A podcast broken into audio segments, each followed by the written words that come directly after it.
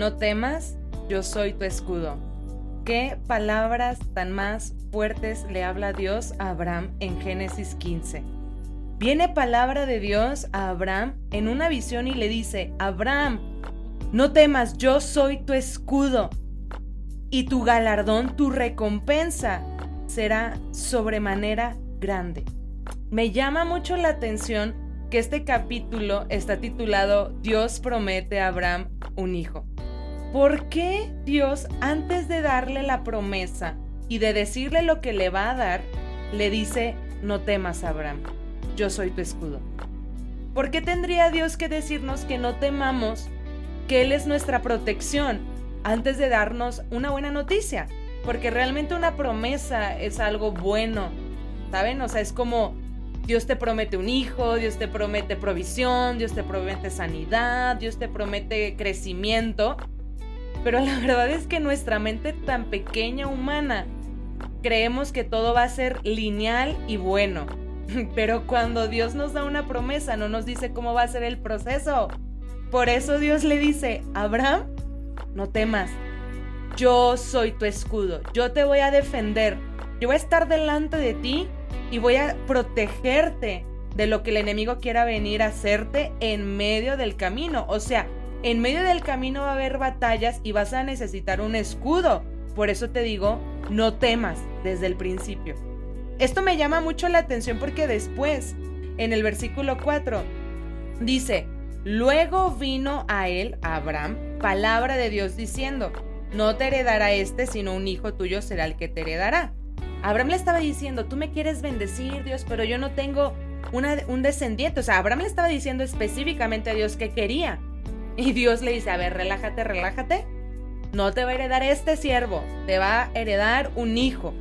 Pero por cómo le vino esta promesa, porque aquí está la promesa del hijo. Le vino por palabra de Dios. Tú anhelas y ansías que vengan palabras de Dios y promesas de Dios a tu vida.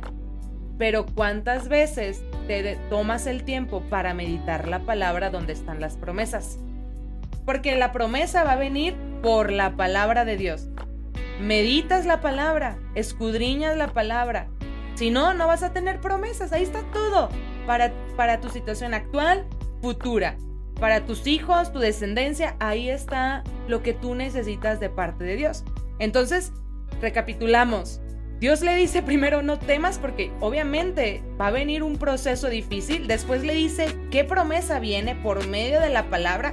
O sea, un hijo viene hacia ti y esto solamente Abraham lo pudo conocer por la palabra de Dios. Y después en el versículo 6 dice, y creyó a Dios y le fue contado por justicia. Y le dijo, yo soy Dios, que te saqué de Ur de los Caldeos para darte a heredar esta tierra. Qué pasaje tan más impactante. Después de todo, o sea, Abraham se estaba dando cuenta que primero no conocía a Dios, pero que él tenía que creerle, o sea, es como una decisión que él tomó, una determinación de, no te conozco realmente, me dijiste que saliera, yo como que actué, estoy como en ascuas, pero decido creerte y por creerle a Dios le fue contado por justicia. No creyó en sus emociones, creyó en la palabra de Dios. Y por creer en la palabra de Dios, Dios se le reveló y le dijo, yo soy Dios, el que te sacó de Ur de los Caldeos y que te va a dar una herencia.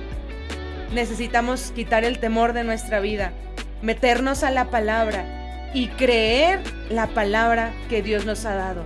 Eso nos va a ser contado por justicia el andar en el camino de los mandamientos de Dios, creerlos, vivirlos, nos va a llevar a conocer a Dios.